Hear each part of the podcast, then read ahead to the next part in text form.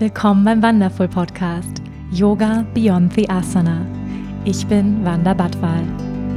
Ich freue mich, gemeinsam mit dir die faszinierende Welt des Yoga, der Spiritualität und persönlichen Weiterentwicklung zu entdecken, zu hören und zu erfahren, wie wir mehr Liebe, Balance und Erfüllung in unserem täglichen Leben integrieren können. Schön, dass du hier bist.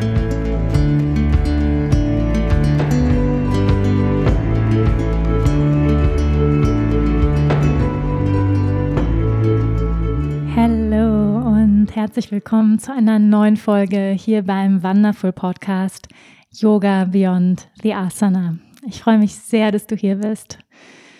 Ja, ihr Lieben, ist ja schon eine Weile her, dass wir hier alleine die Zeit zusammen verbracht haben. Wir hatten ja ganz tolle Gäste hier zu Gast im Podcast. Ich habe mit Nico Rittenau über vegane Ernährung gesprochen und wie der Veganismus ja, die Welt zu einem besseren Ort machen kann. Ein wundervoller Mensch, ein unglaublich inspirierender Mensch.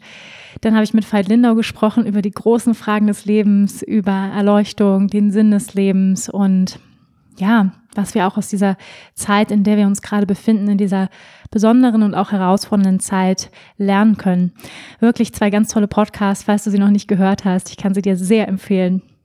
Ich freue mich aber umso mehr auch wieder jetzt hier mit euch zusammen zu sein und ähm, bin auch ein bisschen aufgeregt, muss ich sagen, weil es ist schon eine Weile her, dass ich hier alleine saß. schon habe so ein bisschen das Gefühl, so ein kleiner Frosch um Hals, so, kann ich das überhaupt noch ähm, mit euch sprechen? Und ähm, der zweite Grund, warum ich so ein bisschen aufgeregt bin, ist das heutige Thema. Ähm, ein absolutes Herzensthema, ein Thema, was mich ja schon fast mein ganzes Leben lang begleitet. Ein Thema, was auch schon länger auf meiner Liste steht. Ich habe eine Podcast-Liste mit Themen, die ich ja selber noch mit euch besprechen möchte. Themen mit Interviewpartnern, die ich in der Zukunft plane. Und ähm, dieses Thema steht schon seit Beginn des Podcasts auf dieser Liste und deswegen freue ich mich sehr, dass es heute endlich soweit ist und ich ähm, ja mit euch über dieses Thema sprechen kann. Und jetzt seid ihr natürlich ganz gespannt, worum geht es denn? Wovon spricht sie? Und es geht um das Thema der Blasenentzündung und ihre tiefere Bedeutung. Ähm, ja, die Blase als Organ, also wir werden uns so ein bisschen angucken, was ist es überhaupt, äh, die Physiologie der Blase. Der ein oder andere hat vielleicht eine besondere Beziehung zu seiner Blase oder hat eben auch schon Entzündungen gehabt und deswegen ähm, besondere Aufmerksamkeit dahin geschickt. Aber normalerweise, sage ich mal, spüren wir unsere Blase nicht. Ja, wenn wir gesund sind, dann spüren wir sie selten aus. Wir müssen ganz, ganz dringend Pipi. Ähm, darüber sprechen wir heute aber vor allem auch ähm, die tiefere Bedeutung. Die Blasenentzündung hat mich ja seit meiner Kleinkindzeit begleitet in meinem Leben. Ich habe sehr viel eigene Forschungsarbeit über dieses Thema betrieben und wünsche mir sehr, dass dieser Podcast allen Menschen da draußen hilft, die vielleicht selber betroffen sind von einer Blasenentzündung, vielleicht häufiger damit zu tun haben. Und ich weiß, es ist eine ganze Menge an Menschen da draußen, vor allem Frauen. Ja, Blasenentzündung ist vor allem ein Frauenleiden, ein Thema für Frauen, aber auch der ein oder andere Mann hat vielleicht schon damit zu tun gehabt. Und ich wünsche mir sehr, dass dieser Podcast einen großen Mehrwert bietet, ich werde mit euch praktische Tipps teilen, wie man einer Blasenentzündung vorbeugen kann, wiederkehrenden Infekten vorbeugen kann, was man tun kann, was man auch tun kann, wenn sie schon da ist. Ähm, da werde ich mit euch ganz praktische Tipps teilen. Ich werde auch mit euch über ja, die Beschäftigung und das Bewusstsein über unseren Mondzyklus sprechen, wie das Bewusstsein über den Zyklus mir geholfen hat, da auch ein neues Bewusstsein zur Blasenentzündung zu finden, bewusste Sexualität, die häufig in Verbindung mit Blasenentzündung steht und das Thema von Kontrolle und Hingabe. Ja, ihr Lieben, da haben wir einiges vor in der heutigen Folge. Ich freue mich sehr mit euch da reinzustarten.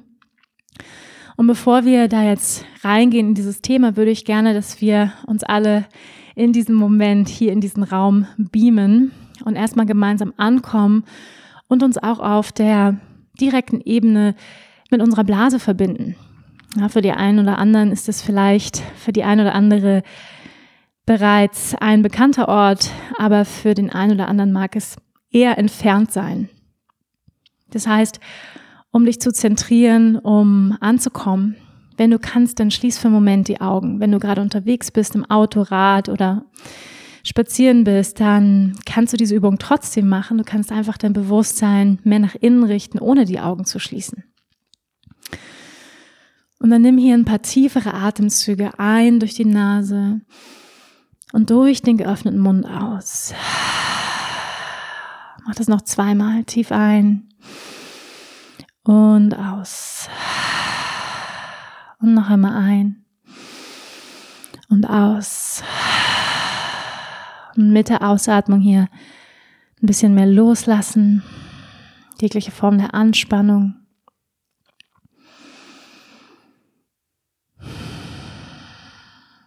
Dann erlaub dir für einen Moment wahrzunehmen, wo du gerade bist. Den ganz spezifischen Ort wahrzunehmen, an dem du dich befindest. Spür deine Sitzbeinhöcker oder auch deine Füße, je nachdem, wo dein Körper gerade in Kontakt ist mit dem Boden unter dir. Spüren deine Basis. Und erlaub dir von der Basis abwärts, vom Ende der Wirbelsäule, so als ob du Wurzeln wachsen würdest in die Erde, dich zu verankern. Öffne dein Becken, dein Beckenboden nach unten und erlaub dir dich zu verwurzeln in diesem Moment.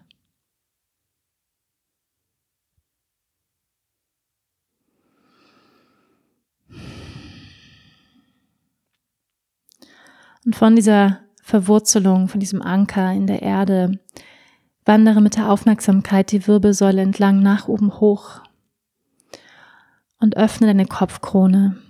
Spüre, wie sich die Krone des Kopfes öffnet, wie ein tausendblättriger Lotus, der sich Richtung Himmel öffnet. Unser Kanal, unser Draht zum Göttlichen. Und so als ob du dich hier einpluggen würdest, wie so ein Stecker in die Steckdose, dich hier mit dem Göttlichen verbinden über die Kopfkrone. Atme tief ein und aus. Und wenn du kannst, dann reib einmal beide Handflächen aneinander. Und dann leg beide oder eine Hand jetzt auf deine Blase. Atme gegen deine untere Hand, hier in den unteren Bauch. Spür die Wärme zwischen Handfläche und Haut und richte deine Aufmerksamkeit, dein Bewusstsein hier in dein Organ, was wir Blase nennen. Die Blase als Organ des Speicherns, des Festhaltens und auch des Loslassens, was auf der physischen Ebene Urin sammelt und dann Abfallprodukte loslässt.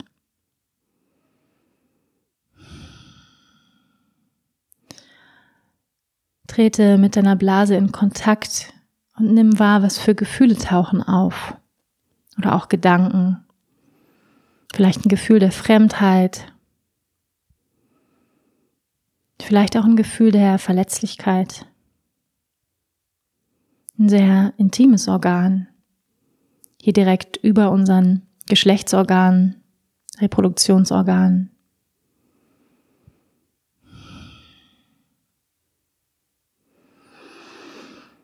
Atme tief ein und aus.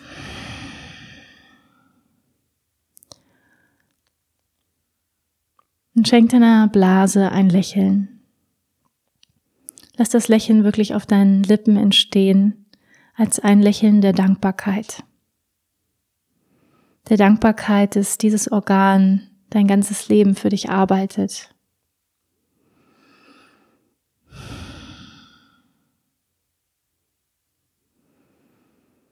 Im Tantra sprechen wir davon, dass jedes Organ im Körper Bewusstsein hat und sich Bewusstsein ausdrückt.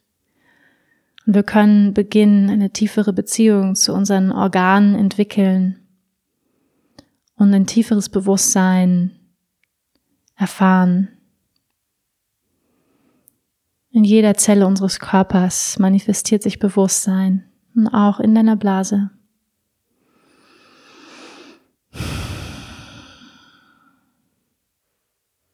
Lausche für einen Moment, ob du hier irgendeine Botschaft empfängst, irgendetwas, was deine Blase vielleicht sagen möchte. Wie geht's deiner Blase in diesem Moment?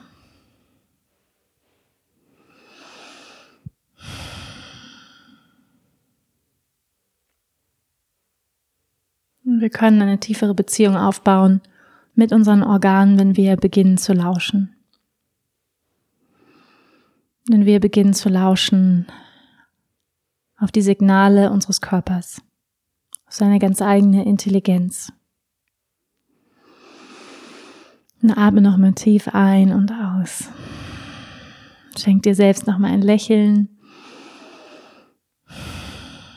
Und dann öffne sanft deine Augen und komm wieder in den Raum zurück. Welcome back. Willkommen zurück, ihr Lieben. Ja, und ähm, ich würde gerne eine kurze Side Note hier platzieren. Hm, dir ist vielleicht schon aufgefallen, dass ich hin und wieder englische Begriffe hier benutze im Podcast.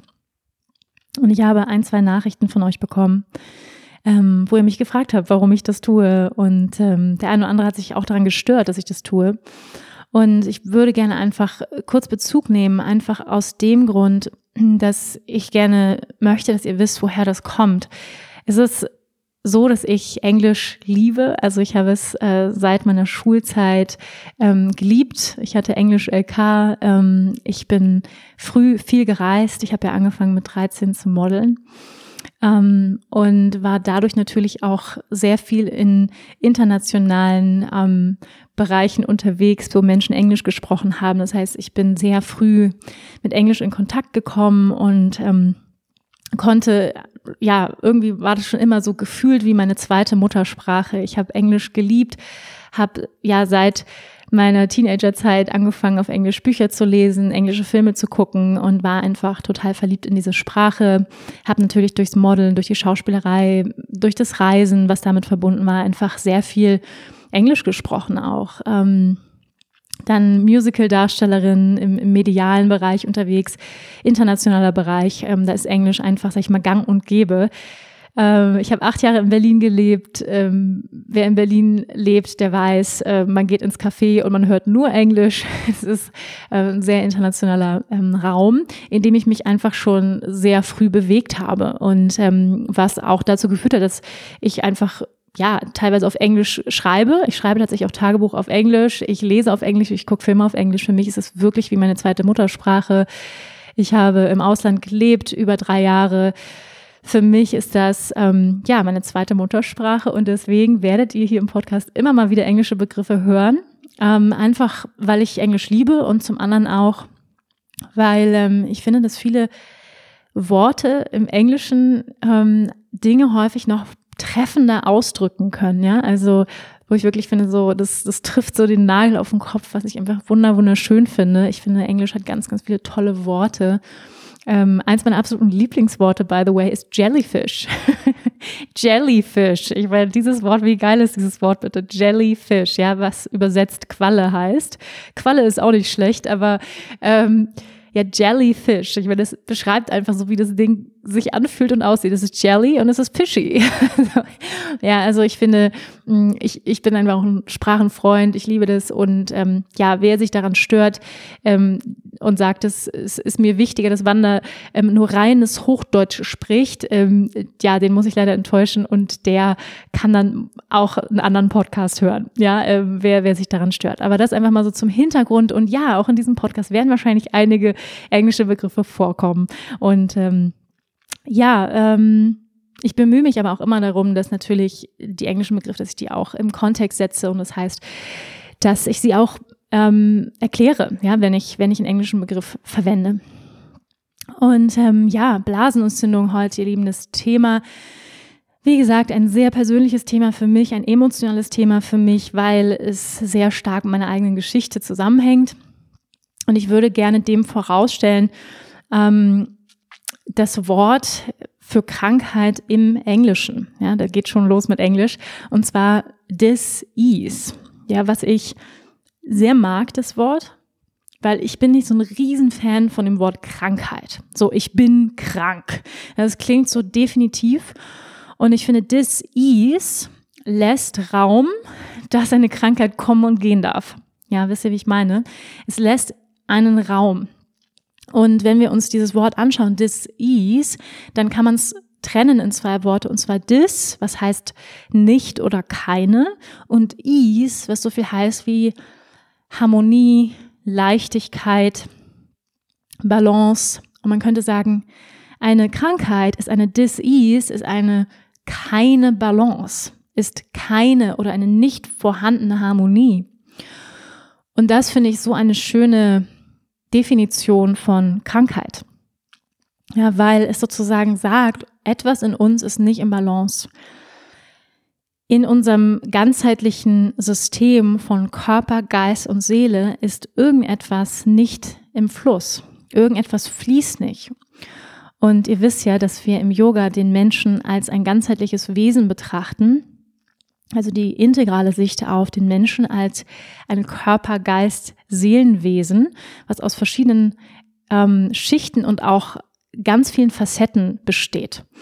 Das heißt, eine Krankheit betrachten wir ja im Yoga und auch in allen ganzheitlicheren Heilmethoden nicht nur als eine, ja, eine Krankheit, die sich auf der physischen Ebene manifestiert und die man dann möglichst mit chemischen Mitteln wieder weghaben will, möglichst, sondern als eine Botschaft, eine aus der Balance geratene Botschaft, die sich manifestiert im physischen Körper aber die sozusagen nicht immer ihren Ursprung im physischen Körper finden muss. Ja, und ähm, das deckt sich eben auch mit den neuesten Forschungen in der Psychosomatik, ja, ein ganz neuer Begriff in, in der Psychologie, was eben auch sagt, Körper, Geist sind eins. Ja, Körper, Geist, Emotionen sind eins. Das heißt, wenn ich dauerhaft gestresst bin, beispielshaft, ja, beispielsweise, by the way, ja, hier ähm, nebenbei, die meisten Krankheiten gehen auf Stress zurück, ja, auf die Basis von Stress, von einer Disbalance im Körper und Geist. Und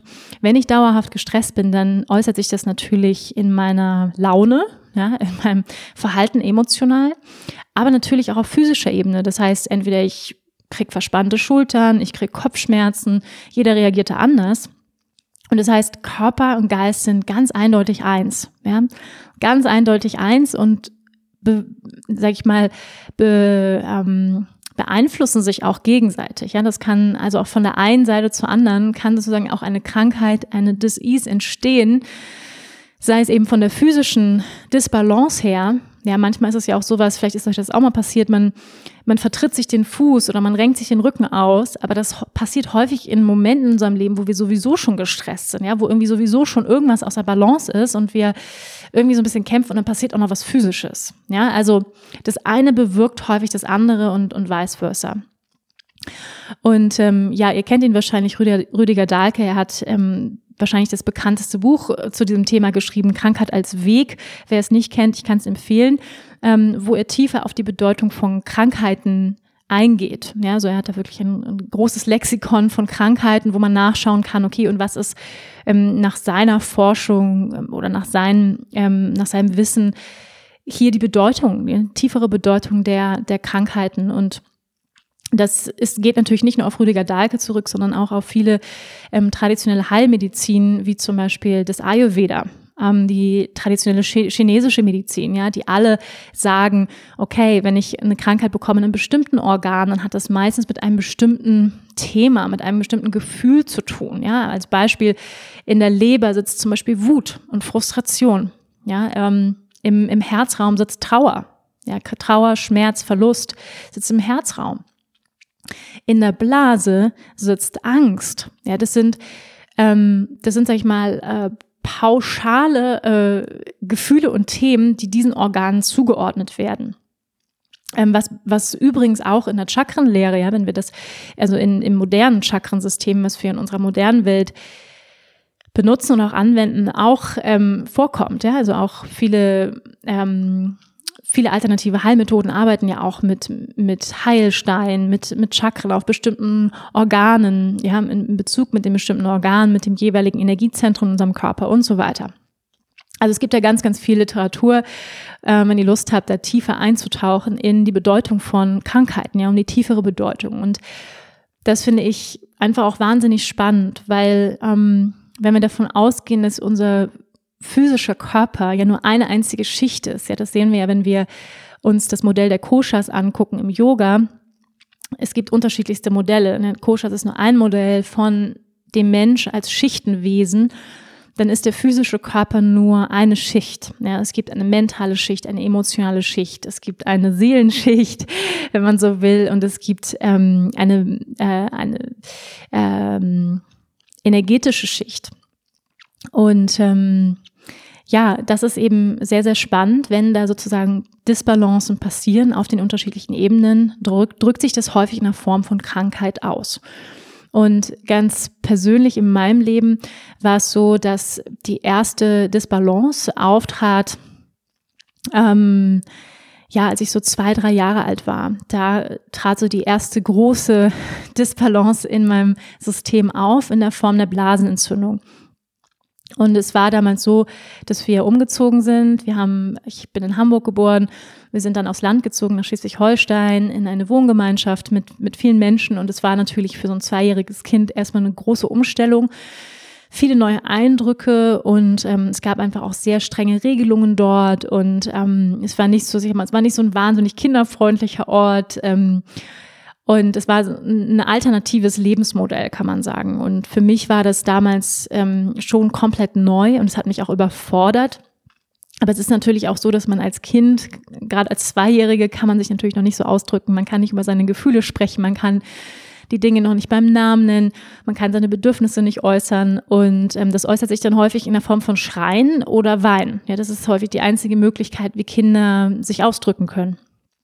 Und ähm, ja, bei mir fing es dann an, dass ich dann äh, immer öfter ins Bett genässt habe. Ja, ich habe dann immer angefangen, ins Bett zu pullern nachts und äh, obwohl ich eigentlich schon aufs Töpfchen gegangen bin und es war eigentlich schon, sage ich mal, unter Kontrolle das Thema Pipi machen ähm, und habe dann eben angefangen, immer ins Bett zu pullern so und ähm, ja, das entwickelte sich dann weiter, ähm, zunehmend, dass ich dann eine Blasenentzündung bekam, aber ich konnte es auch nicht wirklich kommunizieren. Also ich halt, habe dann als Kind eben gemerkt, ja, man muss, wer schon mal eine Blasenentzündung hatte, man muss ständig aufs Klo, es drückt auf der Blase. Aber ich konnte das eben noch nicht so kommunizieren. Ich habe irgendwie Aua. Ja, ich habe dann geschrien oder geweint, aber ich konnte eben das auch noch nicht artikulieren. Und es wurde dann immer schlimmer, bis zu dem Punkt, dass ich wirklich dann ins Krankenhaus musste und ähm, so eine Blasendurchspülung bei mir gemacht wurde.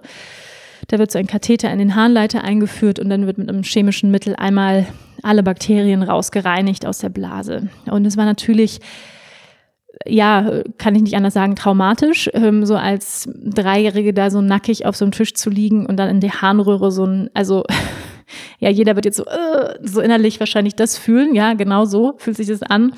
Ähm, und gerade wenn es natürlich noch entzündet ist, der Harnleiter unglaublich schmerzhaft und ähm, ich erinnere mich erstaunlicherweise ziemlich gut an diesen Moment.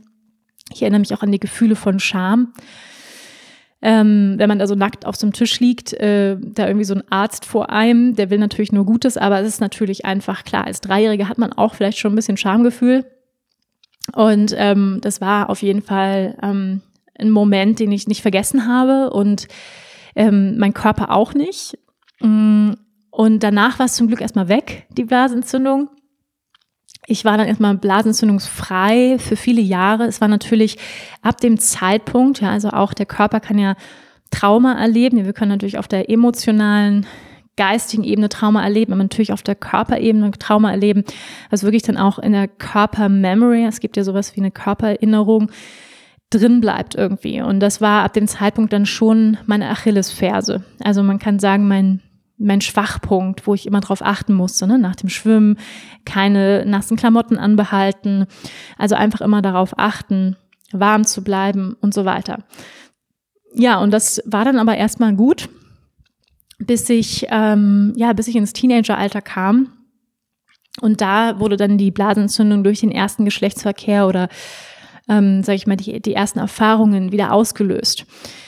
Ähm, was für mich dann echt überraschend kam, weil ich das, wie gesagt, schon lange nicht mehr hatte und ähm, ich eigentlich auch, ich bin sehr, ich sag mal, sehr liberal aufgewachsen, was Sexualität angeht, also grundsätzlich auch sehr liberal, aber sehr entspannt eigentlich. Meine Eltern sind alt 68er, ja, also so ein bisschen alte Hippies und da war Nacktheit einfach nie ein Problem bei uns in der Familie. Sexualität, da wurde offen drüber gesprochen.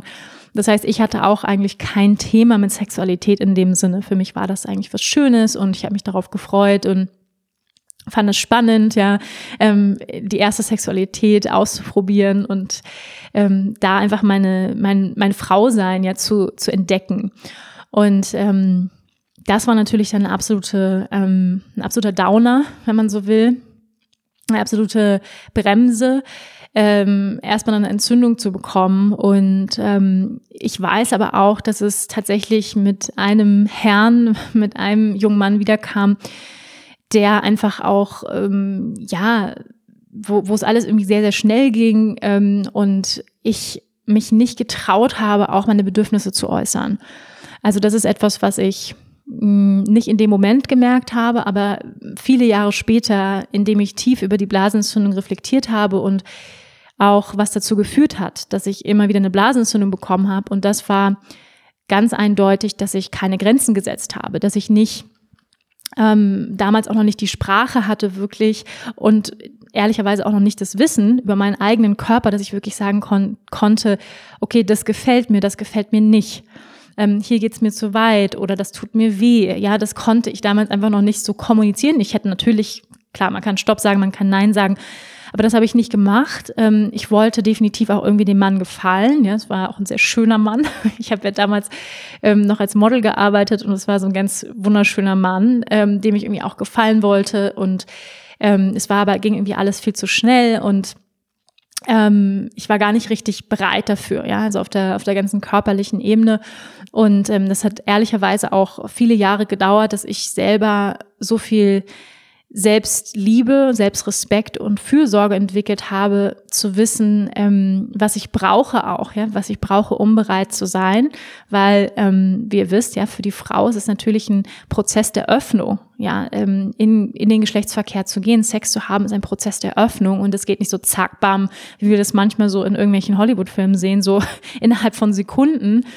Ähm, Vielleicht unter besonderen äh, Gegebenheiten geht es, aber in der Regel brauchen Frauen viel länger, um sich zu öffnen. Ja, also rein physisch auch, ja.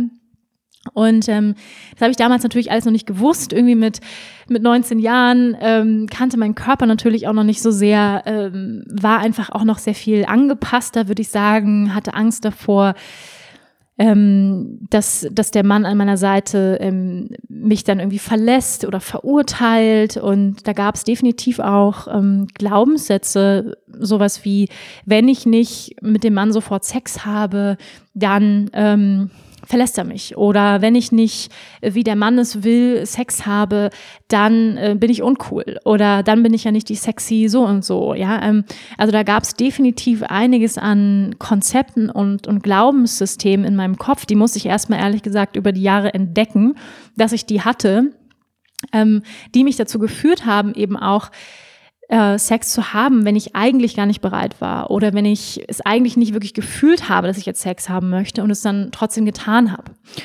Und ich weiß aus meiner Arbeit mit Frauen, in Frauengruppen, in Workshops, dass ja Sexualität ein großes Thema ist, ja bei uns allen.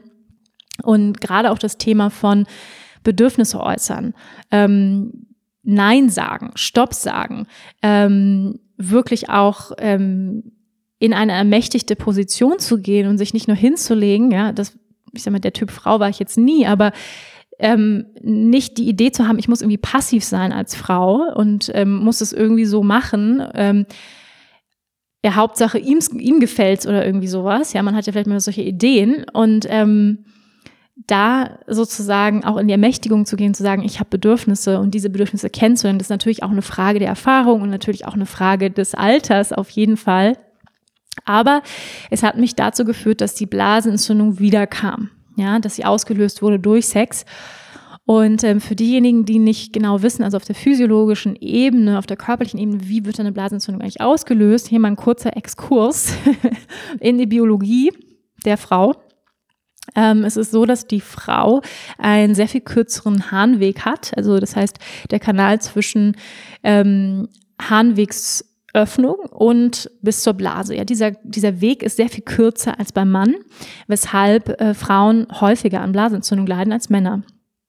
Und was passiert und war, oder warum wird es häufig durch Sex ausgelöst, die Blasenentzündung? Weil durch die Reibung, die beim Geschlechtsverkehr entsteht, ähm, Bakterien in den Harnleiter geraten oder reingerieben werden und dann den Harnleiter nach oben krabbeln, wenn man so will, ähm, und sich dann schön einnisten in der Blasenschleimhaut, in der Blasenwand, wo sie nicht hingehören. Wir bestehen kiloweise aus Bakterien. das ist natürlich nicht ganz so lecker, aber das ist die Realität der Dinge, ihr Lieben. Ich weiß nicht genau, wie viel Kilo, aber ich weiß, es ist, jedes Mal, wenn ich es lese, denke ich so, oh Gott, so viel Bakterien. ähm, ja, wir haben kiloweise Bakterien und Bakterien sind natürlich immer da, aber es ist die Frage, was für Bakterien und ist der Körper in der Lage, sich gegen diese Bakterien zu wehren? Ja, hat er ein starkes Immunsystem, eine starke Immunabwehr? Und diese Bakterien, über die wir hier sprechen, sind Kolibakterien. Das heißt, Kolibakterien kommen normalerweise im Enddarm vor, ja, also in unseren Ausscheidungsprodukten aus dem Enddarm. Habe ich sehr schön beschrieben. Ihr wisst, was ich meine. Ähm, und diese Bakterien gehören da einfach nicht hin, also gehören nicht in die Blase ähm, und können deswegen eben Entzündung auslösen und äh, können sich da tatsächlich auch richtig so ein bisschen festsetzen in der Blase, weshalb dann auch chronische Blasenentzündungen kommen, wenn diese Bakterien nicht rausgespült werden, ja, oder sich da so auch noch vermehren oder da, da, da hocken bleiben in der Blasenwand, dann kann eine chronische Blasenentzündung entstehen, wenn sozusagen hier ähm, nicht einmal sozusagen klar Schiff gemacht wird. Ähm, es kann sein, dass, dass Bakterien sozusagen immer da und beim, beim Sex natürlich sowieso. Ja, ähm, wir haben mit Körperflüssigkeiten zu tun und es gibt viele Bakterien, die einfach, ähm, die einfach da sind. Und nicht bei jeder Frau wird eine Blasenentzündung nach dem Sex ausgelöst. Ich weiß bei vielen, aber nicht bei allen. Obwohl Bakterien da sind. Das heißt, viele Frauen haben einfach ähm, da sozusagen ein stärkeres Immunsystem, eine stärkere Immunabwehr und sind da vielleicht auch nicht so empfindlich. Ähm, hier an dieser Stelle schon mal eine kleine ähm, Side Note. Äh, ich habe herausgefunden, dass es definitiv bei Frauen, die Konstitutionstyp Vata Pitta sind, ja, also wer jetzt kurzer Exkurs ins Ayurveda, das sind die Konstitutionstypen, also Vata, Pitta, Kapha im Ayurveda und Vata steht für das Luftelement und Äther oder setzt sich aus diesen zwei Elementen zusammen und Pitta setzt sich aus Feuer und Wasser zusammen. Und wenn man sehr viel Water hat, ja, also ich bin zum Beispiel auch ein Typ, ich habe prädominant Water ähm, in meiner Konstitution. Das bedeutet auch, die ist tendenziell immer kalt. Du hast kalte Füße, kalte Hände. Das wusste ich jahrelang nicht, warum ich immer kalte Füße, kalte Hände habe, einfach weil ich sehr viel mehr Luftelement und Äther habe. Und hinzu kommt auch eine Empfindlichkeit in der Haut auch eine Trockenheit in der Haut und das heißt nicht nur die Haut im Gesicht, sondern auch die Schleimhäute. Ja, das heißt Schleimhäute im Mund, in der Vagina, ähm, in in der Blase, also überall die Häute sind einfach grundsätzlich trockener, weshalb es zum Beispiel für Water wahnsinnig wichtig ist, ganz, ganz viel zu trinken, sich immer warm zu halten, dass sozusagen ein feuchtes Milieu im gesamten Körper ähm, bestehen bleibt, weil Water einfach sehr viel trockener ist. Ja, wenn wir an die Qualitäten von Luft denken, Luft ist trocken und kalt. Und das ist ein ganz, ganz wichtiger Punkt, ähm, was ich natürlich viele Jahre später erst herausgefunden habe, als ich angefangen habe, mich mehr mit Ayurveda auseinanderzusetzen ähm, Ayurveda-Kuren gemacht habe und, ähm, und Pitta, ja, das Element von Feuer, ist meistens, also jegliche Entzündung im Körper ist auf eine Pitta-Imbalance zurückzuführen, weil Pitta ist Feuer und wenn wir zu viel Feuer haben oder zu viel Hitze, zu viel Reibung, was zum Beispiel durch Sex entstehen kann, ja, Reibung, Hitze entsteht ähm, und es können Entzündungen entstehen ja, und, oder zum Beispiel auch Akne im Gesicht, ja, Rötungen im Gesicht, alle Formen von Entzündungsprozessen sind auf eine Pitta-Imbalance, zu viel Feuer im Körper zurückzuführen. Und Feuer jetzt nicht nur in der Form auf der physischen Ebene, sondern Feuer auch in der Form von Stress. Ja, zu viel machen, machen, tun, tun. Deswegen, Blasenentzündung hat eine ganz große Verbindung mit Stress, by the way. Ja, das ist eben Feuer. Energie, nach vorne gehen, Dinge umsetzen, in die Tat gehen, ins Machen kommen. Das ist alles Pitter, das ist alles wundervoll, aber ihr wisst es, zu viel von etwas Gutem kippt um und ähm, es kommt aus der Balance. Ja, also Disbalance, Dis-Ease. Ähm, ja, da waren wir nun, also nochmal zurück auf meine persönliche Geschichte, ähm, die Blasenentzündung wurde wieder ausgelöst und ab dem Zeitpunkt ging es dann so weiter. Also ich würde sagen, die letzten, ich bin jetzt 35 ähm, und ich habe wirklich die letzten, ja, 13, 15 Jahre dauerhaft mit diesem Thema zu tun gehabt. Und, ähm, und das heißt, es also wirklich manchmal schlimmer in manchen Phasen, manchmal manche Phasen gar keine Blasenentzündung, aber ich würde sagen, Anfang 20 war es wirklich, Anfang bis Mitte 20 absoluter Peak.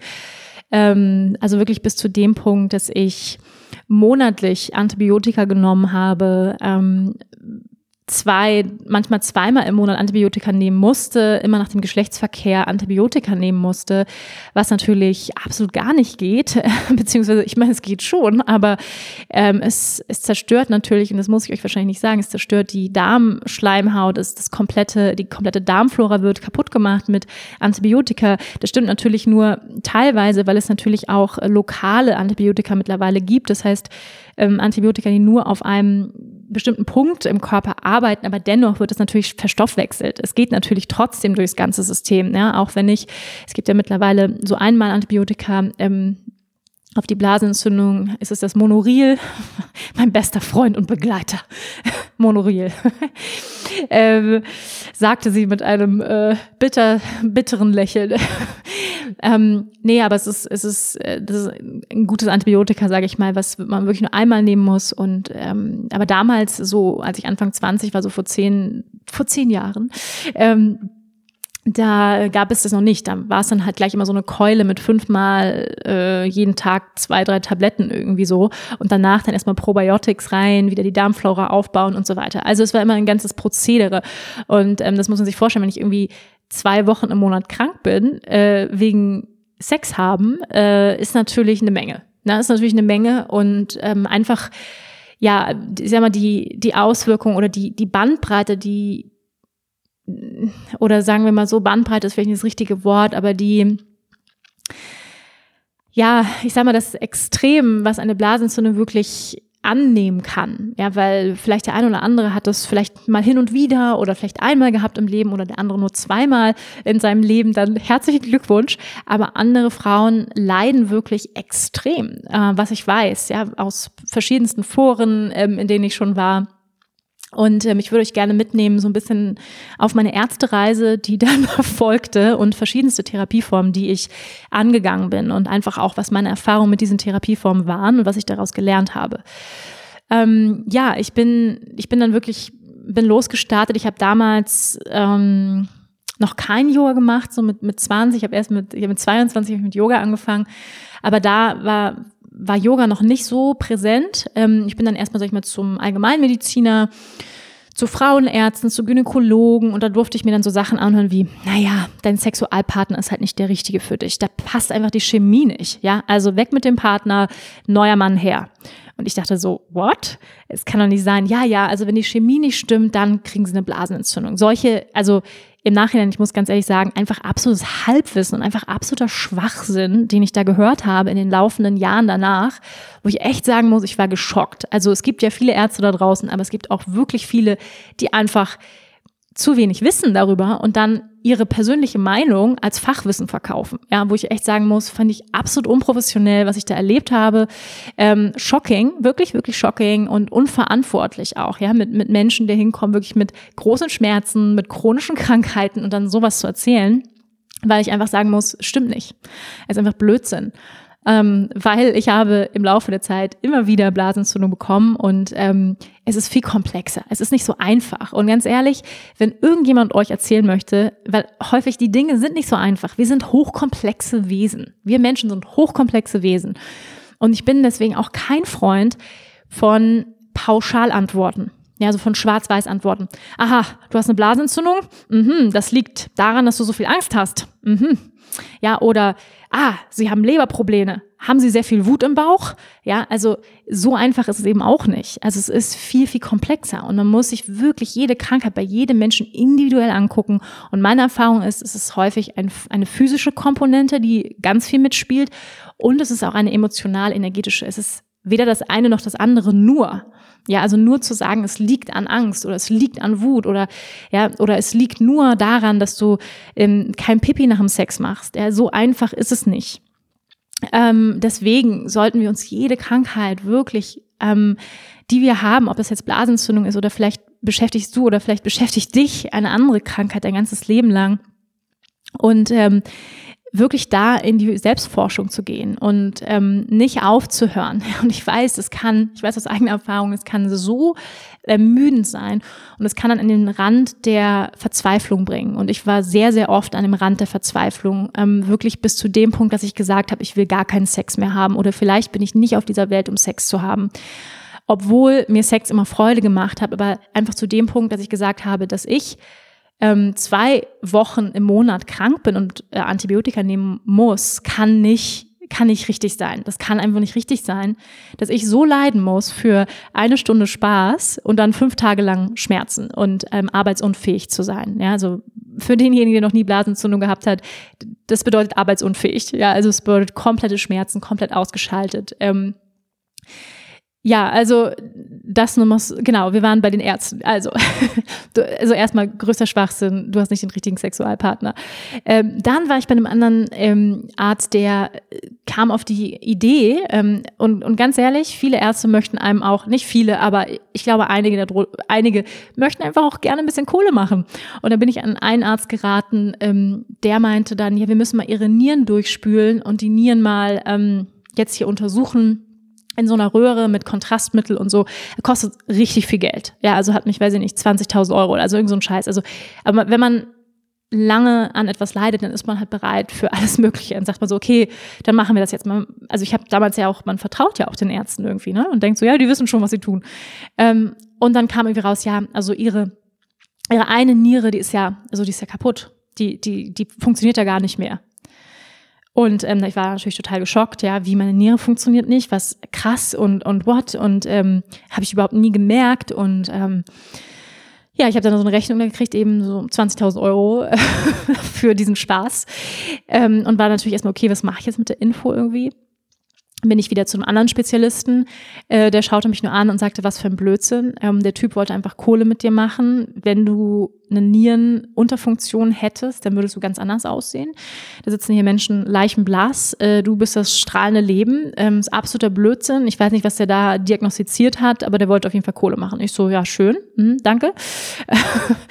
ähm, ja, so ging das fröhlich weiter. Also ich war bei zig Ärzten, ähm, Allgemeinmedizinern, Gynäkologen, Frauenärzte, die meistens, sag ich mal, sehr kurzfristige Antworten hatten auf eine Blasentzündung oder einfach auch nicht genug wussten, ehrlicherweise, wo ich sagen muss, wäre ich Frauenärztin, ja, wäre mein Anspruch, mich mit dem Thema Blasenentzündung tiefer auseinanderzusetzen, einfach aus dem Grund, weil so viele Frauen Blasenentzündung haben.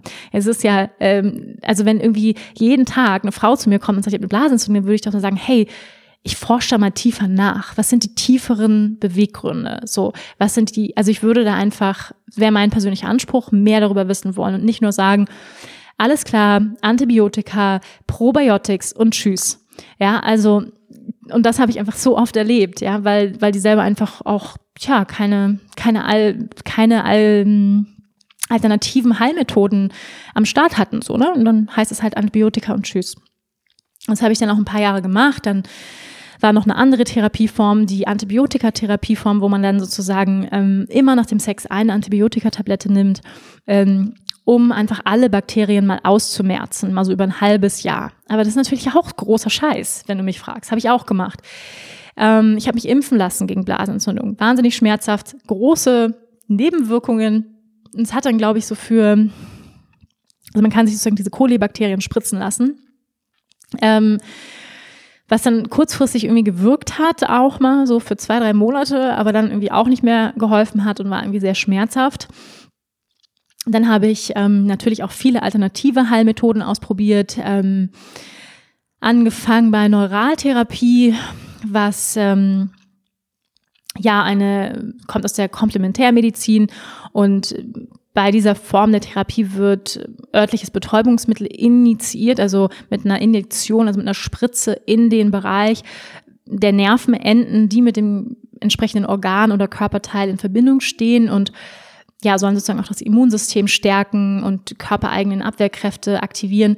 Naja, und ähm, das war auch eine echt krasse Erfahrung, muss ich sagen. Ähm, ja, wo, wo ich dann diese, also ihr müsst euch vorstellen, da wird dann in den Unterbauch, also oberhalb der Blase, Betäubungsmittel reingespritzt. Ähm, also, wenn du dir mal kurz vorstellst, in deine Blase jetzt in diesem Moment so, Betäubungsmittel, oh Gott. Ähm, und es war wirklich eine krasse Überwindung für mich, dahin zu gehen, das zu machen. Ähm, wenn man verzweifelt ist, dann versucht man einfach alles. Und wenn man Schmerzen hat, dass es aufhört. Und ähm, ja, und ich durfte mir dann echt von dem Arzt dann so anhören. Ich habe dann angefangen zu weinen auch bei einer Sitzung. Also ich musste da öfter hingehen habe dann geweint irgendwie und äh, weil ich so, das tut ja weh und einfach auch, es ist halt auch ein Feld in meinem Körper, was traumatisiert ist. Ja, das kann man nicht anders sagen und es ist ein sehr empfindliches, verletzliches, äh, verletzliches Organ. Und ähm, fing an zu weinen und er dann so, ja, komm, jetzt reißen Sie sich mal zusammen. Also so schlimm ist es ja nicht. Und dann bin ich so wütend geworden und wo ich dachte, so was fällt ihnen eigentlich ein? Super respektlos, sie haben überhaupt keine Ahnung. Äh, ich habe den dann auch erstmal rund gemacht, habe mich dann auch beschwert bei der Rezeption, gesagt, so dass ich es unter aller Kanone finde, sowas von unprofessionell ähm, und so wenig Mitgefühl zu haben als Arzt, ähm, der irgendwie Schmerzpatienten behandelt, wo man sich echt fragen muss, äh, bist du im richtigen Beruf gelandet? Ja, also Wahnsinn, was ich da erlebt habe. Wahnsinn. Ähm, ja, dann war ich in einer anderen Klinik, ähm, wo es dann auch die Frage war, ob ich einen Reflux habe. Das ist sozusagen ein Zurückfluss, ähm, dass der Urin sozusagen nicht richtig abfließt und da immer ein Herd von Urin besteht und deswegen vielleicht Entzündungen ähm, entstehen. Und das kann man aber nur feststellen, wenn man eine bestimmte Operation macht, wo die Blase dann gefüllt wird mit Flüssigkeit, also in Vollnarkose ähm, mit einer bestimmten Flüssigkeit gefüllt wird und dann geguckt wird, ob es wieder zurückfließt. Also äh, Albtraum. ähm, ich habe mich dagegen entschieden, weil die Wahrscheinlichkeit, dass ich das habe, ähm, sehr, sehr gering ist. Ähm, was habe ich noch gemacht? Ja, dann Homöopathie natürlich auch, ähm, mit, mit Kügelchen gearbeitet. Dann war ich bei der Kinesiologie auch sehr oft. Äh, da kam immerhin raus, dass ich zu viel Apfelsaft trinke, also zu, zu, zu viel säurehaltige Getränke, was ich tatsächlich viel getrunken habe, sehr viel Apfelschorle immer. So das Sportlergetränk, ja, wo man ja auch denkt, man tut sich was Gutes, ja? so eine frische Apfelschorle.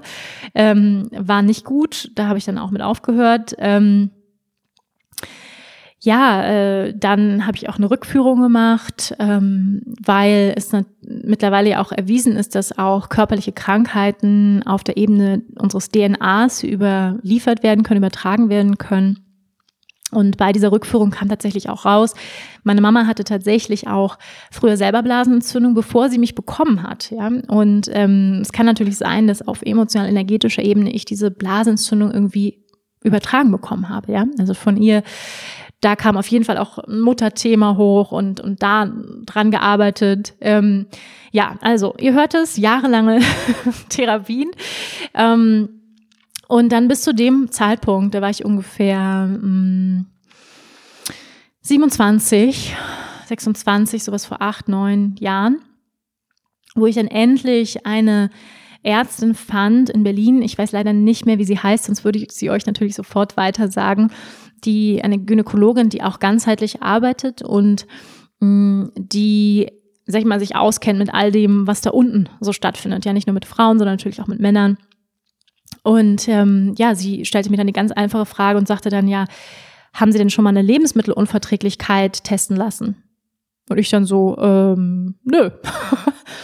Und sie dann so, ja, warum denn nicht? Warum hat denn noch kein Arzt es gesagt? Ich so, ja, äh, gute Frage, ich weiß es nicht, äh, warum es noch kein Arzt gesagt hat, aber das war natürlich Wahnsinn. Also ich war bei dem, zu dem Zeitpunkt bestimmt bei 20, 30 Ärzten gewesen und keiner kam auf die Idee, ähm, bei einer chronischen Krankheit zu sagen, äh, vielleicht nehmen sie ja permanent Lebensmittel zu sich, die ihr Immunsystem dauerhaft ähm, beeinflussen und beeinträchtigen. Und das macht natürlich absolut viel Sinn. Ja, wenn man die ganze Zeit irgendwas isst oder trinkt auf täglicher Basis, was das Immunsystem schwächt, dann hat natürlich ähm, unsere, unsere körpereigenen Abwehrkräfte haben natürlich viel weniger Kraft, ähm, gegen eindringende Bakterien vorzugehen und zu kämpfen. Und das machte mir, machte natürlich so viel Sinn. Und ich war auch völlig baff, dass vorher noch niemand auf diese Idee gekommen ist. Ja, lange Rede, kurzer Sinn. Ich habe diesen Test gemacht und es kam raus, dass ich eine Histaminintoleranz habe. Histaminintoleranz. Hatte ich vorher noch nicht so gehört. Ähm, ich kannte Glutenintolerant, ich kannte Laktoseintolerant, aber Histamin war mir ein neuer Begriff.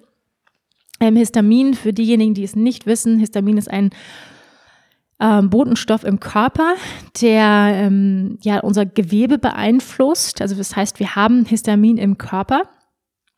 Ähm, aber wir können auch eine Histaminüberdosis bekommen. Ja, ähm, zum Beispiel, wenn wir von einer Biene gestochen werden, dann schüttet der Körper ganz viel Histamin aus. Das ist sozusagen, man könnte sagen, ein, ein Schutzmechanismus vom Körper.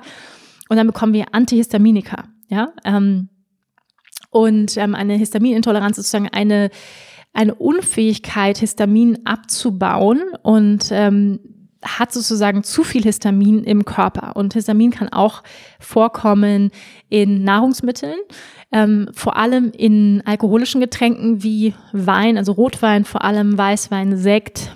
Ähm, in den hochprozentigeren Alkoholgetränken ist weniger Histamin drin, also zum Beispiel ein guter Wodka, ein schöner klarer ähm, Rum, solche Sachen haben weniger ähm, Histamin, also solche, solche klaren, ähm, hochprozentigen Alkoholiker. Mm, dann alles, was fermentiert ist, ist sehr histaminhaltig, also kein Kombucha, ja, für Histaminintoleranz, ähm, obwohl es ja so gesund sein soll, ähm, aber ist fermentiert, alles, was in Dosen aufbewahrt wird, alles, was gärt, alter Käse, ähm, auch Meeresfrüchte, ähm, schütten Histamin aus im Körper, ähm, enthalten Histamin. Und manche Lebensmittel enthalten Histamin und manche stimulieren sozusagen das Histamin im Körper. Auch säurehaltiges Obst, wie zum Beispiel Ananas, Orangen, ähm, Tomaten, ja, fördern Histamin im Körper. Und wenn du jemand bist, der vielleicht histaminintolerant ist und du weißt es vielleicht gar nicht, dann äußert sich das zum Beispiel daran, dass wir ein extremes Brennen im Mund spüren, wenn wir Ananas essen. Oder ja, eine extreme Rötung auf einmal entsteht, was wirklich fast wehtut ähm, im Mund. Ähm, oder wenn du Alkohol trinkst und wirklich nach einem halben Glas Sekt schon komplett besoffen bist, könnte auch ein Hinweis darauf sein. Das muss es natürlich nicht sein, weil manche sind einfach sehr sensibel. Aber das sind alles Hinweise darauf, dass der Körper es vielleicht nicht so abbauen kann. Ja, und ähm, in dem Moment, als ich das rausgefunden habe, war es natürlich wie so ein ha, ein absolutes Aha-Erlebnis. Und ich war so glücklich, muss ich euch sagen, ähm, nach jahrelanger Suche endlich ja den passenden Baustein gefunden zu haben und sagen, Halleluja, ähm, jetzt weiß ich endlich, ähm, woran es liegt. Ja, und jetzt ähm, erkläre ich euch auch den, den tiefer liegenden Zusammenhang zwischen Blasentzündung und Histaminintoleranz. Ähm, weil natürlich ist es so, wenn wir immer etwas essen, ähm, irgendetwas Säurehaltiges zum Beispiel oder Alkohol trinken, ähm, dann wird der Körper auf eine gewisse Art und Weise vergiftet, kann man sagen. Ja, Alkohol ist sowieso Gift, aber für jemanden, der eine Histaminintoleranz hat, nochmal doppelt. Ja, der kann es sozusagen nicht abbauen. Es gibt ähm, Medikamente, zum Beispiel Daosin, das ist ein Stoff, der hilft, Histamin aus dem Körper zu transportieren. Das heißt, als Histaminintoleranz, toleranter kann man auch mal Alkohol trinken. Ja, das heißt nicht, dass man für immer darauf verzichten muss oder so, ähm, wenn man zum Beispiel diese Tabletten einnimmt. Ähm, aber es bedeutet, wenn wir Histamin einnehmen, einnehmen oder histaminhaltige Lebensmittel, dass unser Immunsystem geschwächt wird. Ja, das zum einen und zum anderen ist Histamin ein Botenstoff, der im Gewebe vorkommt, wie gesagt, und der das Gewebe auch angreift, wenn wir zu viel Histamin im Körper haben. Ja, das heißt, deswegen spüren wir dieses extreme Brennen bei Ananas, bei, bei Tomaten im Mundraum. Und genau das Gleiche passiert zum Beispiel auch mit Alkohol, wenn wir das trinken, dass wir vielleicht in der Blase richtig so ein Brennen spüren. Ja, so als ob man, das fühlt sich so an, als ob man auf eine offene Wunde Alkohol kippt. Ja, so fühlt sich das an, weil das Gewebe, nämlich auch die Schleimhäute, vor allem die Schleimhäute zum Beispiel im Mundraum, in der Blase aufgeraut werden, ja, also so Mikroverletzungen quasi in der Schleimhaut sind und dann auf einmal Brennen entsteht und natürlich auch Bakterien viel leichter ähm, sich festsetzen können. Und genau das Gleiche passiert eben auch in der Schleimhaut der Vagina. Ja, dass in, in dem Tunnel ja, der Vagina ähm, die Schleimhäute angegriffen werden, wenn wir Histamin zu uns nehmen und es nicht vertragen. Halleluja. Ich kann euch wirklich nicht sagen, was das für ein Gefühl war, das zu wissen und zu erkennen. Das war absolut genial, weil ich dachte so, oh mein Gott, jetzt weiß ich endlich, was ich jahrelang falsch gemacht habe. Weil was ich natürlich beobachtet habe, durch viele Jahre hindurch, durch meine Teenagerzeit zum Beispiel, dass ich immer die Erste war auf Partys, die in der Ecke lag und geschlafen hat. Ja, also wirklich so nach, nach dem ersten Becher ähm, Apfelbeerensen Sprite äh, lag Wanda schon schlafend auf der Couch in der Ecke äh, im, im Gartenhäuschen. Ja, da, ähm, also ich war die Erste, die gepennt hat, Silvester. Ich war so eine Spaßbremse, ihr könnt es gar nicht vorstellen. Ähm, sowas von langweilig. Ähm, ich konnte auch trinken, ehrlicherweise, mal, mal davon abgesehen, ob ich es vertrage oder nicht, ähm, einfach nie was abgewinnen. Ich, ich habe mich immer gefragt, was soll das? So, warum, warum, soll ich, warum soll ich mich betrinken? Ich bin eigentlich auch so lustig drauf, so, ne? Ähm, und deswegen hat das für mich irgendwie nie so richtig Sinn gemacht und ich fand das immer so ein bisschen blöde, ehrlich gesagt, diese Partys. Aber davon abgesehen war ich dann auch echt immer super früh einfach betrunken und eigentlich fast, also nicht betrunken im Sinne von lustig, sondern einfach nur ohnmächtig. Also also wie so ein Betäubungsmittel. Also was, man, was ich mir reingieße und dann einfach so zack und, und schlafen. Und ich war halt echt mega langweilig. Ich war um elf Silvester im Bett, habe geschlafen, weil ich einfach fertig war. Mich hat dieser Alkohol immer so runtergefahren und heute weiß ich natürlich auch warum, weil ich es einfach nicht abbauen konnte. Ich, für mich ist das sozusagen ähm, wie für den einen irgendwie, weiß ich nicht, eine ganze Flasche Wein trinken, ist für mich halt so ein halber Becher ähm, Apfelbeerenzen. Ja, äh, da bin ich gleich komplett äh, im Eimer. Ne? Und ähm, ja, äh, ich sag mal, der Vorteil ist, man braucht nicht viel, um, um äh, sofort äh, irgendwie die, die Wirkung zu spüren, aber die Wirkung ist nicht cool. Also es war nie so, dass mich das in irgendeiner Form energetisiert oder, oder erfrischt hat, sondern es war immer eher so wie so ein, wie gesagt, wie ein Betäubungsmittel. Und das macht natürlich auch absolut Sinn, äh, wenn man sich das anschaut, was Histaminintolerant bedeutet.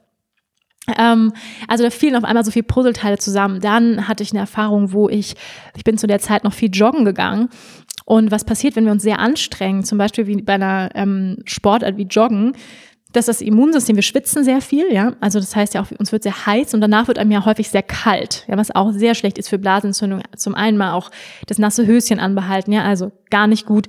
Ähm, dann aber auch der Faktor, dass das Immunsystem runtergeht, ja, wenn wir uns sehr anstrengen, uns auch fast überlasten, dann geht das Immunsystem runter. Und dann hatte ich einmal diese Erfahrung, die war wirklich sehr nachhaltig, diese Erfahrung, wo ich irgendwie joggen war, ähm, tralala, wie schön. Und ging dann mit einer Freundin zum Frühstücken und wir tranken irgendwie frischen O-Saft. Und ich trank diesen O-Saft und dachte, Halleluja. Also es war wirklich so, als ob man in meiner Blase wirklich eine offene Wunde ist und man gießt da jetzt Alkohol drüber, über die offene Wunde. Und ich dachte so, wow, also meine Blase ist so krass gebrannt, hat so wehgetan. Ich habe nicht verstanden, warum. Ich habe einfach nicht verstanden, dachte irgendwie, ah, okay, weiß ich nicht, ähm, merkwürdig irgendwie. Ähm, man denkt ja so, ne, frischer O-Saft, sehr gesund mit viel Vitamin C, herrlich. Ähm, aber dass es überhaupt nicht gesund ist für jemanden, der es eben nicht verträgt, ähm, das wusste ich einfach damals noch nicht. Und dann eben auch in Verbindung mit Alkohol. Ähm, die, der sicherste Weg für jemanden, der histaminintolerant ist, eine Blasenentzündung zu bekommen, ist, Alkohol zu trinken und dann Sex zu haben. Ja, also weil durch den Alkohol wird die Blasenwand und auch die Wand, also die Scheidenwand, aufgeraut, gereizt durch das Histamin im Alkohol und dann durch den Sex, durch die Reibung, ja, es ist ein bisschen so, als ob man über eine offene Wunde reiben würde. Also so fühlt sich das auch vielleicht an. Und das finde ich ganz, ganz wichtig zu verstehen, liebe Frauen da draußen, wenn du Schmerzen hast beim Sex, das ist nicht normal. ja, also weil ich habe lange, ich habe oft Schmerzen gehabt. Ich habe einfach oft Schmerzen gehabt und dachte so, warum? Ja, ähm, obwohl ich eigentlich Lust hatte und habe mich gefragt, warum. Und heute weiß ich warum, weil ich habe einfach häufig Dinge gegessen, die meine ähm, Schleimhaut, sag ich mal, äh, spröde gemacht haben, kaputt gemacht haben, aufgeraut haben, gereizt haben. Und das habe ich ähm, erst dann verstanden. Ja, und das, das ja, das hat mir ehrlich gesagt nie irgendein, also all das, was ich euch hier erzähle, habe ich selber gelernt. Ja, also auf schmerzhaften Wege ähm, mir selber beigebracht und erforscht. Und ich hoffe sehr, dass es einfach einen großen Mehrwert bietet an ganz viel, ganz, ganz viele Frauen da draußen, die unter Blasenentzündung leiden und, und vielleicht auch chronisch und nicht wissen, warum. Und das könnte ein sehr, sehr äh, großer Hinweis sein. Und wenn man, wenn man Schmerzen beim Sex spürt, das kann natürlich ganz viele unterschiedliche Gründe haben. Ja, es gibt auch eine ähm, die unterschiedlichsten Pilzformen und Imbalancen und ähm, Endometriose und so weiter. Also da gibt es natürlich ganz viele verschiedene äh, Krankheiten in dem Bereich, warum man Schmerzen haben kann. Aber das kann eine Möglichkeit sein, dass einfach unsere Schleimhaut nicht gesund ist. Ja, also die, die, die Flora auch in der Vagina nicht gesund ist. Und ähm, ja, das war natürlich ein, eine große, große, große, große ähm, Revelation, eine große Erhellung, diese, dieser Fund von Histaminintoleranz. Damit war es aber nicht so, dass ich von heute auf morgen so zack, bam, keine Blasentzündung mehr, juhu. So war es leider nicht, ähm, sondern sie kam auch wieder. Und ähm, sie kam vor allem auch wieder in Momenten, wo ich nicht liebevoll zu mir war, wo ich keine Grenzen gesetzt habe, wo ich ähm, Geschlechtsverkehr hatte, obwohl ich nicht 100 Prozent vielleicht dahinter stand oder mich nicht 100 Prozent bereit dafür gefühlt habe, oder es gemacht habe, um dem Mann zu gefallen und so weiter. Ja? Ähm, und das ist, glaube ich, eine große, große Lehre der Blasenentzündung, ist ähm, das Thema der Kontrolle. Das Thema der Kontrolle und Selbstkontrolle. Ähm, weil in unserer Blase, ja, und jetzt gehen wir auf die tiefere Bedeutung oder die Botschaft der Blasenentzündung ein, das, was ich für mich rausgefunden habe, was dahinter steht. Mal, weil, ähm, nochmal, um darauf zurückzukommen, jede Krankheit ist komplex. Ja, also es ist nicht, bitte, bitte glaubt keinen einfachen Pauschalantworten. Ähm, forscht selber weiter. Woran liegt es bei euch? Ja, und jeder ist so individuell von uns. Natürlich gibt es, ähm, ich sag mal, auch ähm, Gefühle, ja, sowas wie Angst oder Verlust, Traurigkeit, Trauer im Herzen und so weiter, die natürlich universeller sind, wo man sagt, okay, das haben wir bei vielen Menschen erlebt, aber dennoch ist jede Geschichte so individuell. Und ähm, bei mir kann ich sagen, also auf der einen Seite eben diese physische Komponente, ja, von Histaminintoleranz, was wirklich so ganz, ich sag mal, praktisch ist oder ganz, ähm, ja, wo man sagt, das kann man gut nachvollziehen, gibt es natürlich auf der anderen Seite auch eine emotionale, eine emotionale Komponente und eine ähm, geistige Komponente. Und das Spannende daran ist, dass sich das auch trifft. Und Histamin, wenn man sich das anschaut, im Körper ist ein ja, eine Abwehrfunktion eigentlich, ja. Das heißt, es wird ausgeschüttet, wenn wir uns schützen wollen. Und das ist ja sehr, sehr spannend, dass mein Körper sozusagen in irgendeiner Form in einer Schutzfunktion da ist, ja, oder ähm, zu viel Schutz eigentlich ähm, im Körper hat und es nicht abbauen kann, wenn es es nicht braucht. Und das fand ich, fand ich sehr, sehr spannend. Ja, ich weiß nicht, ob sich diese Histaminintoleranz entwickelt hat mit meiner ersten Blasentzündung. Ich weiß es nicht, wie lange ich die schon habe, aber ich fand es spannend, ja, wofür steht eigentlich Histaminintoleranz? Ja, für diese erhöhte Alarmbereitschaft eigentlich im System. Und ähm, ja, um nochmal auf, auf den Geschlechtsverkehr zurückzukommen, wo ich einfach gemerkt habe und auch in der Reflexion, dass es hier für mich um das Thema Kontrolle ganz, ganz stark geht. Ja, um zu viel Kontrolle oder zu wenig Kontrolle. Und was meine ich damit? Mm, wenn wir zu kontrolliert sind, ja, wenn wir Sex haben wollen, dann wird es meistens kein guter Sex, kann man mal so sagen, ja. Äh, wenn wir alles kontrollieren wollen und äh, ich möchte perfekt aussehen und das Licht muss dunkel sein und, und, und, und, es muss genauso, wie ich es will und, und bloß nicht dies und es soll bloß nicht das anfassen. Ja, wenn wir so drauf sind, dann wird es nicht gut, weil es ist das Gegenteil von Hingabe. Es ist Gegenteil von Lust, von Loslassen. Und in unserem, unserer Blase sitzt das Element des Wassers. Ja, Wasser, dieses Element ist in der chinesischen Medizin mit der Blase und auch mit den Nieren verbunden und ähm, ist ein sehr weibliches Element. Ja, es ist das Element des Fließenlassens, des Loslassens, der Hingabe. Es ist ein, ja, wir sagen eine Yin, ja, es ist ein sehr Yin, yiniges Element von Fluss, von Weichheit. Wasser kann auch sehr, sehr stark sein, ja, wenn wir an so einen, wir an einen Wasserfall denken, ja, puh, wo, wo da so Naturgewalten runterkommen oder ein tosendes Meer. Ähm, aber Wasser braucht auch Direktion. Ja, das heißt, Wasser fließt weich, ja, der Fluss des Lebens fließt weich dahin, aber braucht auch eine Richtung. Ja, sonst fließen wir einfach, wenn wir nicht wissen, wo wir in unserem Leben hinwollen, als Beispiel, fließen wir einfach so irgendwo. Ja, so dieses, ach, going with the flow, mal schauen, mal hier, mal da, I don't know. So, ähm, aber dann fließen wir vielleicht gar nicht dahin, wo wir eigentlich den Fluss unseres Lebens hinlenken wollen. Das heißt, hier im Wasserelement finden wir diese Qualitäten oder ja, lädt es uns ein, Balance zu finden zwischen Kontrolle und Hingabe, zwischen Direktion und Klarheit, auch wo, wo will ich hinfließen und auch gleichzeitig loslassen, Vertrauen, hingeben. Ja, und diese beiden Elemente finden wir ja auch wieder in der Sexualität. Und was ich häufig erlebt habe, ja bei mir selbst, aber auch eben in der Erfahrung in Frauengruppen, ist, dass wir auf der einen Seite, und es ist eine Gratwanderung, finde ich, für uns als Frauen, auf der einen Seite vielleicht zu viel dahin fließen, sage ich mal, ja, uns komplett hingeben und vielleicht sogar in eine Passivität gehen und sagen, okay, dann ach, mach du halt, I don't know. So, ja, äh, der Mann muss es halt wissen, ich weiß es nicht. So uns einfach komplett so hingeben und fast aufgeben. Ja, und so ein bisschen in so, so, so ein hilfloses, offenes Meer dahin treiben. Ähm, oder aber auch, dass wir komplett ins andere Gegenteil überschwenken und dann so sehr kontrolliert und sehr eng und sehr hart werden und komplett im Kopf sind. Und jetzt, ähm, sag ich mal, wenn es um den Geschlechtsverkehr geht, zu gucken, okay, wo kann ich die Balance finden zwischen Hingabe, Vertrauen und gleichzeitig auch aber eine Klarheit, eine Direktion, meine Bedürfnisse äußern, ja, was fühlt sich gut an, was fühlt sich nicht so gut an ähm, wo ist Stopp für mich, an welchen Tagen möchte ich keinen Sex haben, ja, wann fühlt es sich nicht für mich gut an? Und wann fühlt es sich für mich gut an. Und das fordert natürlich von uns Frauen auch eine Selbstermächtigung, das heißt uns selbst kennen und verstehen zu lernen, den eigenen Körper zu erkunden, den eigenen Körper kennenzulernen, weil nur dann wissen wir natürlich auch, was macht mir denn Freude, was fühlt sich denn gut an, ähm, wann sind denn Tage, wo es sich gut für mich anfühlt, innerhalb meines Mondzyklus Sex zu haben. Und da hat es mir sehr, sehr geholfen, mich mit meinem Mondzyklus auseinanderzusetzen. Und das möchte ich dir wirklich ganz, ganz doll mit auf den Weg geben. Beschäftige dich mit deinem Mondzyklus.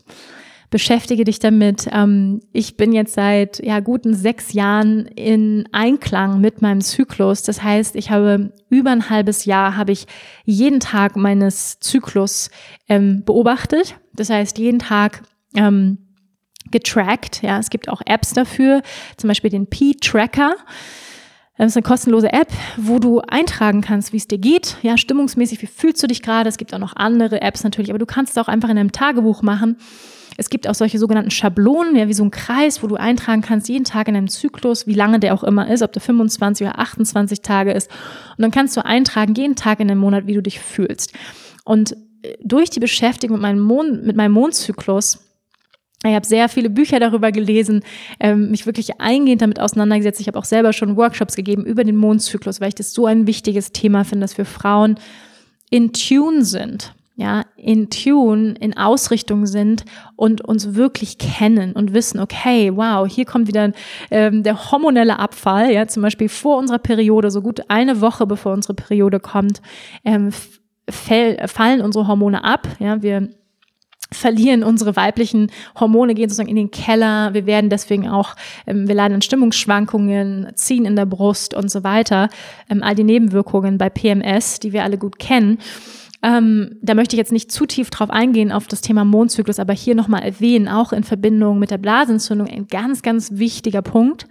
Ähm, um zu verstehen, an welchen Tagen fühlt es sich denn gut an. Ja, weil es gibt Tage, die sind idealer für Geschlechtsverkehr für Sex, ja, zum Beispiel rund um die Fruchtbarkeit, wo die Schleimhäute dicker sind, wo es sich alles ein bisschen mehr juicy anfühlt ähm, und auch direkt auch nach der Periode, wenn sich die Schleimhaut wieder aufbaut im Körper, ist es tendenziell besser, Sex zu haben. Es fühlt sich einfach besser an. Vielleicht hast du es auch schon mal gemerkt. Ja, ich weiß, das ist jeder auch sehr, sehr individuell. Das muss jeder auch für sich entscheiden. Ich weiß, manche Frauen haben gerne Sex während der Periode. Ähm, Ayurveda ist da sehr, sehr klar, sagt, ähm, empfiehlt keinen Sex während der Periode, auch weil es einfach eine besondere Phase ist, in der Frauen auch besondere spirituelle Kräfte zugesagt werden. Also äh, empfiehlt keinen Sex während der Periode und ich würde auch dem zustimmen ähm, und sich dort lieber zurückzuziehen, für sich zu sorgen, ähm, nach innen zu gehen Genau, aber das muss natürlich jede Frau für sich selbst entscheiden.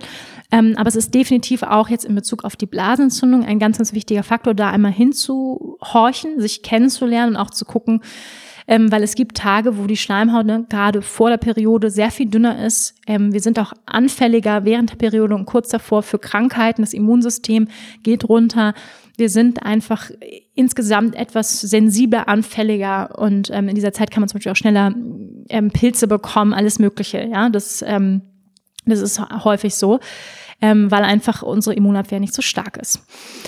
Ja, ihr Lieben, eine ganze, ganze Menge Infos. Ich hoffe, ähm, es macht Freude zuzuhören und ich würde ähm, gerne jetzt hier zum Abschluss, ich habe hier nochmal so ein paar ähm, Punkte aufgeschrieben, ganz praktische Punkte und ich werde sie auch in die Show Notes packen. Ähm, präventiv, was wir tun können, um Blasenentzündung vorzubeugen. Ja, auch jetzt gerade in einer kalten Jahreszeit, in der wir sind, wo, wo uns vielleicht schneller mal kalt wird. Dann auch, was wir tun können, auch nach dem Sex direkt, um dem vorzubeugen.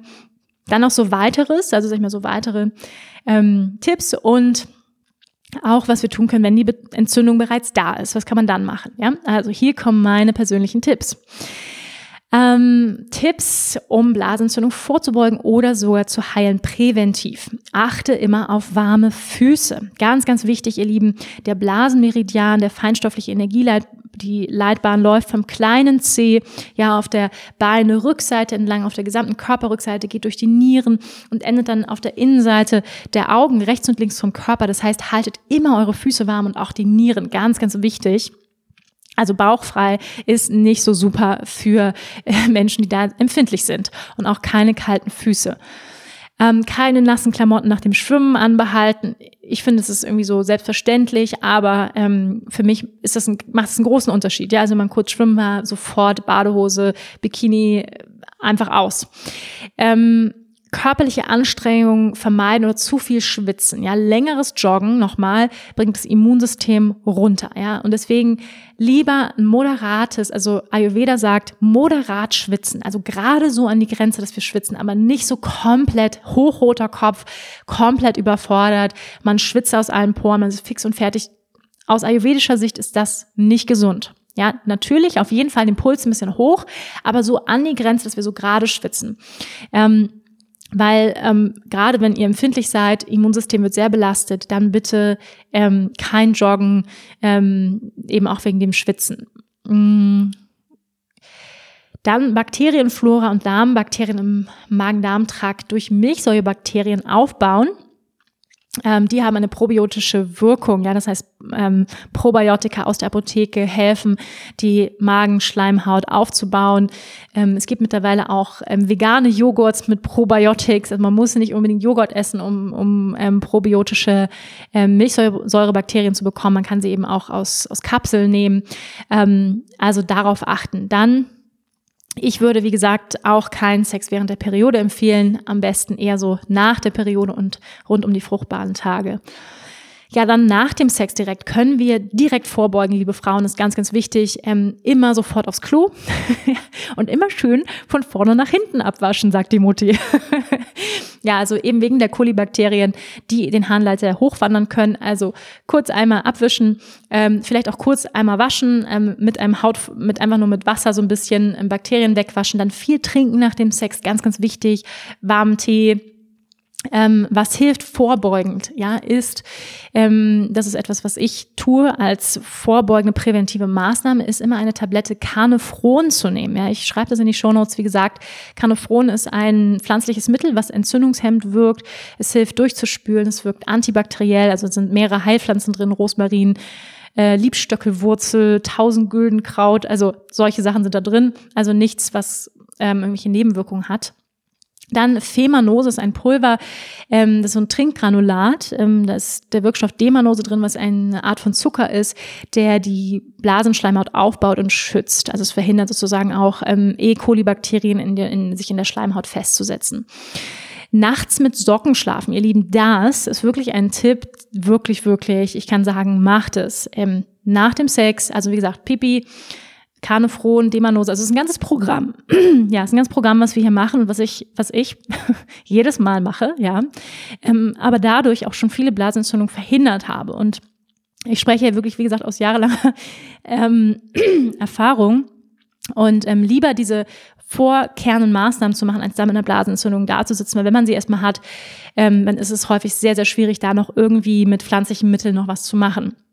Also nachts mit Socken schlafen, wirklich, das ist einer meiner absoluten Tipps, weil eben der Blasenmeridian durch die Füße läuft. Also Füße warm halten nach dem Sex.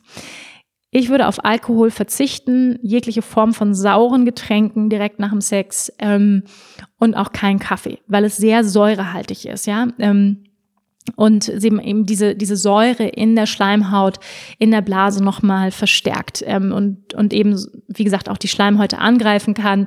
Wenn man zum Beispiel histaminintolerant ist, ähm, absolutes No-Go, kein Alkohol in Kombination mit Sex. I'm so sorry to say, ähm, ja, also es ist, es ist, es ist so, ja, wenn du, wenn du Sex haben willst, dann und du bist histaminintolerant, dann kannst du es nicht in der Kombination mit ähm, äh, mit Alkohol machen, kann man machen, aber dann hat man häufig die, ähm, die Quittung hinterher. Ja, also lieber wirklich verzichten, mal so einen Tag auf Kaffee verzichten, auf ähm, irgendwelche Orangensäfte.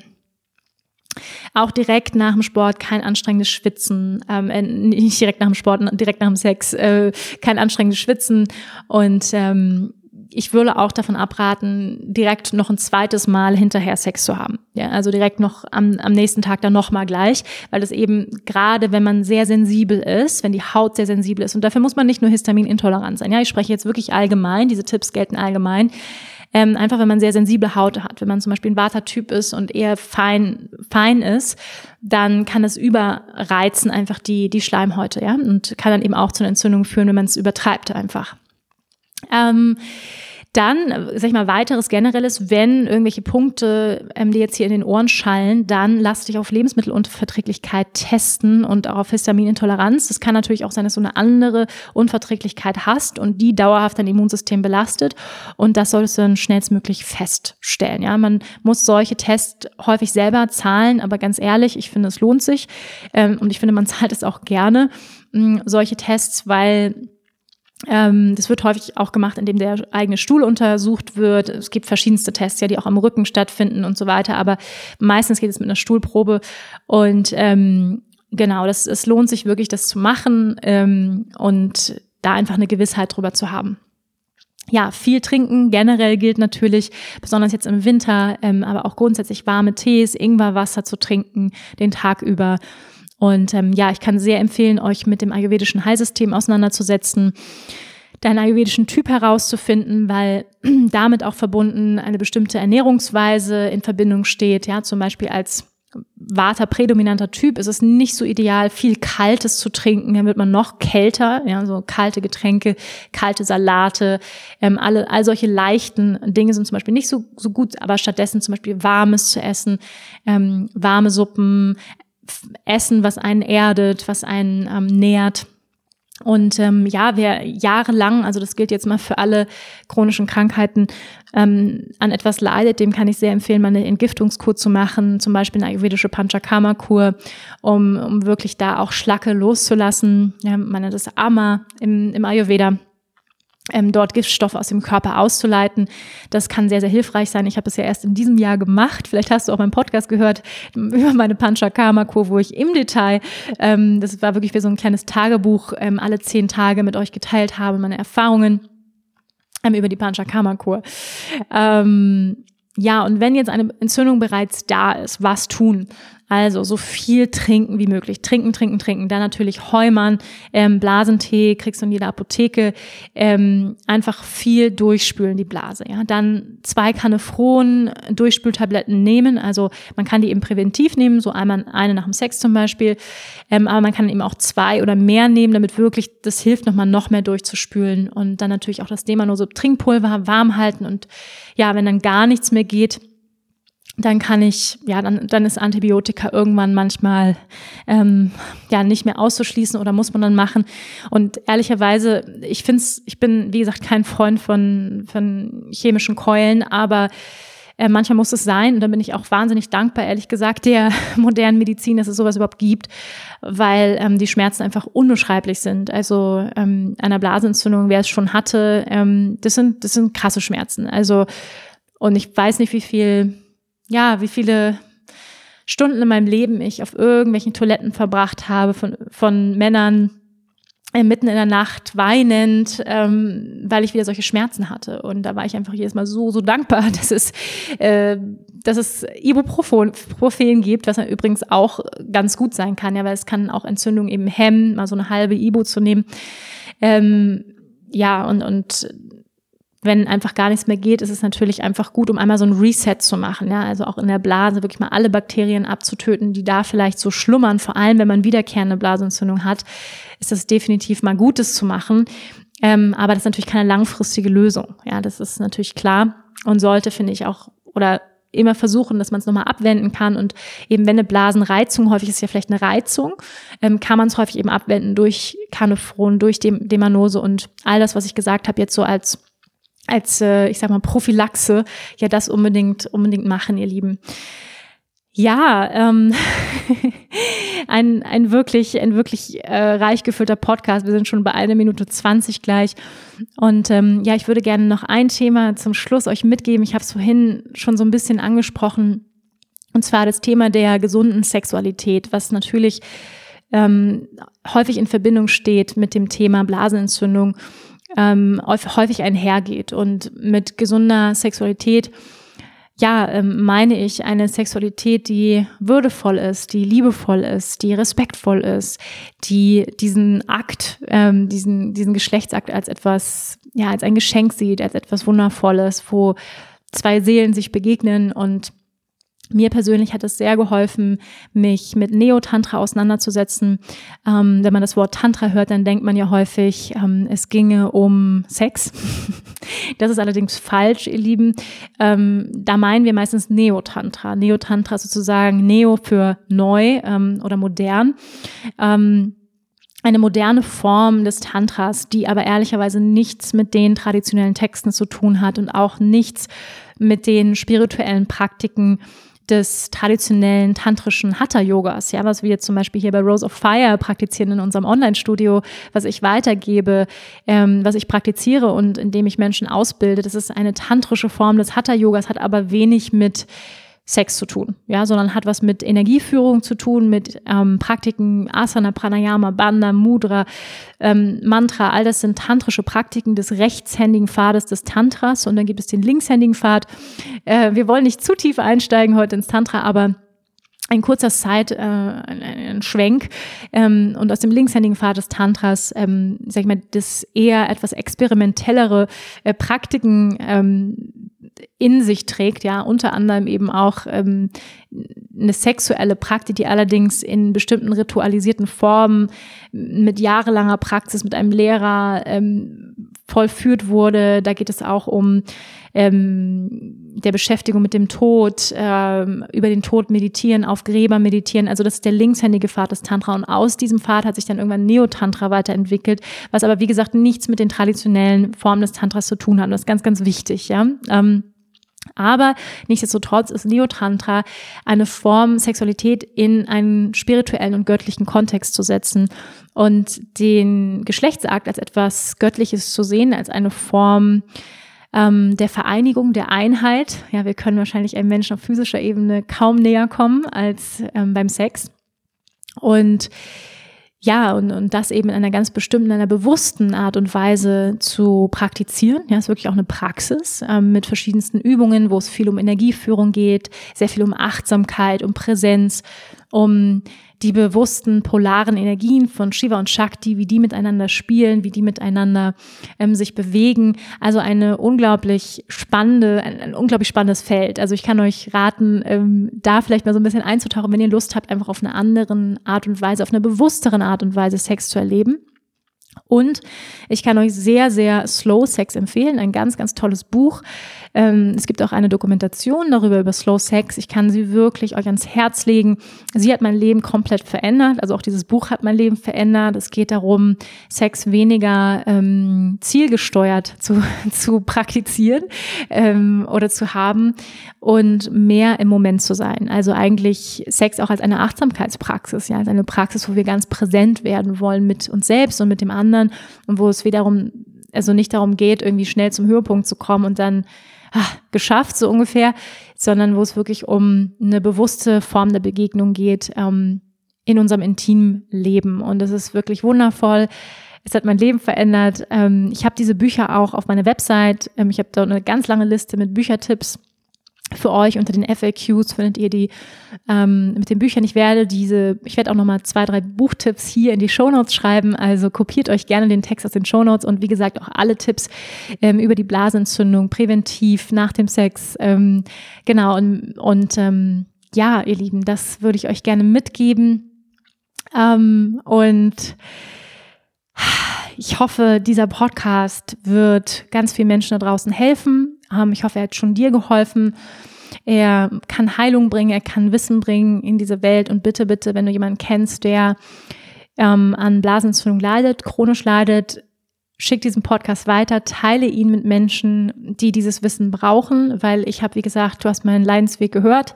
Er war ziemlich lang und ich wünsche mir einfach, dass viele Menschen von meinem Wissen profitieren können und ähm, einfach schneller vielleicht zu Erkenntnissen kommen und auch Blasenentzündung vorbeugen können, weil ja, ich muss es nicht nochmal sagen, es ist unglaublich schmerzhaft und ähm, ja, und, und bringt natürlich ähm, ganz viele unschöne Gefühle mit sich. Diese, diese Krankheit, diese Disease, diese Disbalance, ihr Lieben. Ja, ich danke euch fürs Zuhören. Ich danke euch für den Raum halten den Raum halten dafür, dass ich meine Geschichte mit euch teilen kann, meine Erkenntnisse mit euch hier im Podcast teilen kann. Ich danke dir fürs Zuhören. Ich danke dir, wenn du Lust hast, meinen Podcast auch zu bewerten bei iTunes. Ich freue mich sehr, wenn du mir eine Bewertung dalässt bei Apple iTunes. Das hilft mir sehr, das unterstützt meine Arbeit und ihr wisst ja, in dieser heutigen Welt sind Bewertungen immer sehr, sehr wichtig.